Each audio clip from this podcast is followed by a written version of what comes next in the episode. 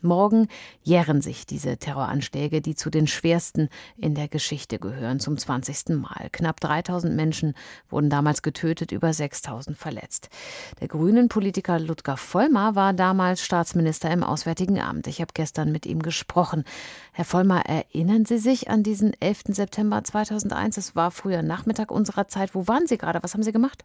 Ja, das weiß ich genau. Ich saß bei mir im Büro und hatte ein Gespräch ausgerechnet mit einem Journalisten des Wall Street Journals, mhm.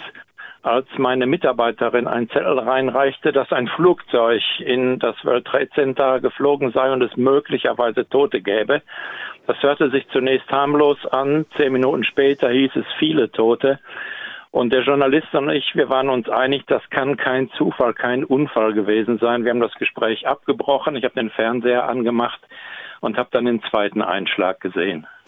Wenn so ein unglaublicher Angriff auf einen NATO-Partner und letztlich auf unsere westliche Lebensart ja auch passiert, was geschieht da im Außenministerium, in der Bundesregierung? Wie muss man sich das vorstellen? Also die anderen Staatssekretäre und der Minister waren gerade auswärts. Wir äh, haben alles zusammengetrommelt, abends eine Krisensitzung gehabt und erstmal versucht herauszubekommen, was da konkret passiert ist. Es gab jede Menge Gerüchte und wir haben versucht zu verifizieren, auch über unsere Botschaft in Washington und über andere Partner, was sich da ereignet hatte äh, und wer möglicherweise hinter diesen Anschlägen stand. Denn dass es Anschläge waren, das war zu dem Zeitpunkt klar.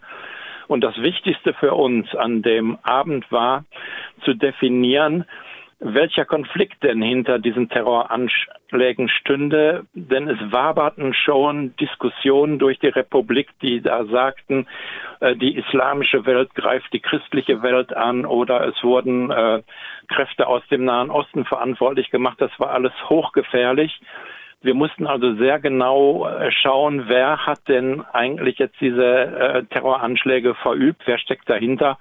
Und innerhalb weniger Stunden war uns klar, das muss Al-Qaida gewesen sein. Für äh, andere Gruppierungen war diese äh, Geschichte eine Nummer zu groß und zu schwierig und logistisch überhaupt nicht machbar. Und ziemlich bald nach den Anschlägen fing ja dann auch der sogenannte Krieg gegen den Terror an. Und für den gab es, als es um Afghanistan ging, eine breite Unterstützung auch äh, von den Deutschen. Beim Irak war das ja später anders. War es richtig, aus heutiger Sicht nach Afghanistan zu gehen, vor allem wenn wir uns das Ergebnis jetzt betrachten? Es gab ja zwei Missionen. Die erste Mission, die Operation Enduring Freedom, das war die direkte Antwort äh, auf die Anschläge. Da kamen wir um einen deutschen Beitrag gar nicht drumherum. Es war ein NATO-Partner angegriffen worden. Er hatte die de facto Regierung in Afghanistan, die Taliban, aufgefordert, die Täter auszuliefern. Das haben die Taliban verweigert. Daraufhin hatten die USA das Recht zur Selbstverteidigung. Das wurde ihnen auch von der UNO zugestanden. Und über den NATO-Vertrag Artikel 5 waren wir Deutschen dann zur Solidarität verpflichtet, die für uns in dem Moment auch überhaupt gar nicht in Frage stand. Äh, schwierig wurde es mit dem zweiten Einsatz, mit ISAF, denn äh, die Operation Enduring Freedom hat es geschafft, die Terrorcamps auf dem Boden in Afghanistan zu zerschlagen. Aber Al-Qaida und die Sympathisanten, die es bei den Taliban gab, die flüchteten Richtung Pakistan, versteckten sich äh, dort im Hochgebirge, waren schwer zu fassen. Und so kam es dann zu einem Kompromiss, nämlich dass wir nicht die Operation Enduring Freedom weiter verstärkt haben militärisch, sondern dass wir ISAF, diese Stabilisierungsmaßnahme äh, eingeführt haben, die dazu dienen sollte, regionale Aufbauteams militärisch zu schützen. Und diese ISAF-Maßnahme, die hat sich im Nachhinein nicht nur als wirkungslos, sondern geradezu als fatal erwiesen und sie wurde jetzt beendet, meines Erachtens zehn Jahre zu spät. Herr Vollmer, eine letzte Frage noch. Was denken Sie, haben wir irgendetwas aus den Ereignissen von vor 20 Jahren gelernt, was heute noch nachhaltig wirkt?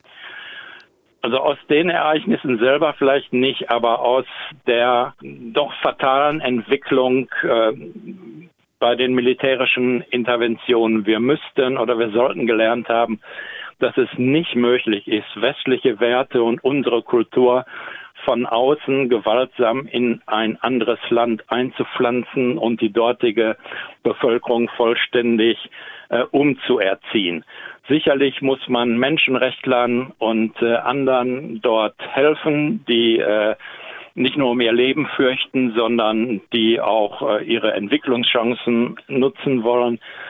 Aber zu glauben, der Westen könne sein Modell exportieren und dies gewaltsam, äh, dieser Glaube, der müsste nach dem Misserfolg der letzten Wochen eigentlich erledigt sein. Morgen jähren sich die Anschläge des 11. September zum 20. Mal. Dr. Ludger Vollmer war von 1998 bis 2002 Staatsminister im Auswärtigen Amt.